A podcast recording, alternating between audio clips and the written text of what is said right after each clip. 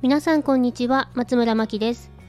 こちらのラジオでは教育オタクの私が日々実験しながら不安を解消するために集めた子育てのコツや対応法それらを通して私が考えたことなどをお話ししています。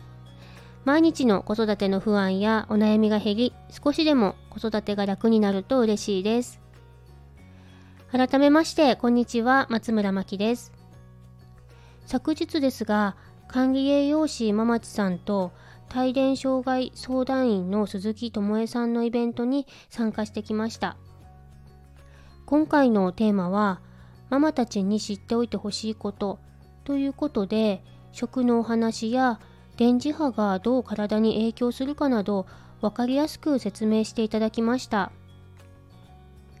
栄養士のママチさんからは市販のものを上手に利用しながら子供ご飯が楽に作れるコツなどを教えていただきとても参考になりました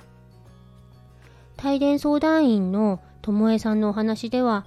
お子さんが朝起きにくいとかおねしょが治らないなどの不調に電磁波が影響しているかもしれないという普段なかなか聞くことのできない貴重な情報を教えていただけました。子供の健康管理はママさんのお悩みの一つでもありますよね。元気がないとやっぱり心配になってしまいます。今回の講座で子供の健康について私も改めて向き合うことができました。ありがとうございます。ママチさんとともえさんのお二人のラジオのリンクを貼っておきますので、ぜひお聞きになってみてください。ということで、今日は私も子供の健康についてお話しさせていただきたいと思います。自分の気持ちをうまく親に説明できないお子さんにとって感情こそが大きなメッセージになりますがその感情には不調のサインが隠れているかもしれません私はクレイテラピーという泥を使った自然療法の講師をしていましてその手術の方法に間接的なアプローチをすることがよくあります。体の不調をクレイテラピーだけで改善することは難しいので、食事や生活習慣など全体の状態をお聞きしながら手術をしていくことになります。例えばですが、目が疲れていたり充血している時は肝臓へクレイのパックをしたり、えー、眠りが浅いと感じる時は自律神経を整えるために背中にパックをしたりクレイバスを進めたりします。お子さんの不調にクレイを使うこともできますが同時にできることとして食事から不調を改善していくことも考えます。今回はよくある感情パターンとしてイライラしている時ネガティブになっている時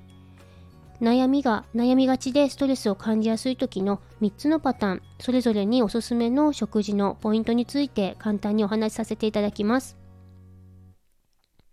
お子さんがイライラしている時ですが、肝臓をケアしてあげることが大切になります。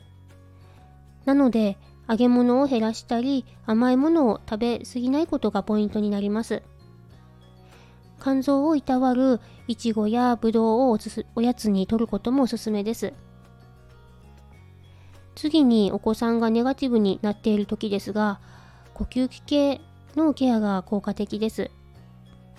水分を多く摂りたいので、蒸し料理や煮物、あと果物ですとオレンジやみかん、りんごなど肺を潤す果物を摂ることもおすすめです。3つ目のお子さんが悩みがちでストレスを感じやすい場合ですが、お話を聞いてあげることが一番ですが、消化器系をケアしてあげることも間接的に効果があります。なるべく温かいものをとって胃の機能を助けたり、よく噛む食材を選んであげるといいと思います。お子さんが食べやすい食材ですと、さつまいもやとうもろこし、りんごなどがおすすめです。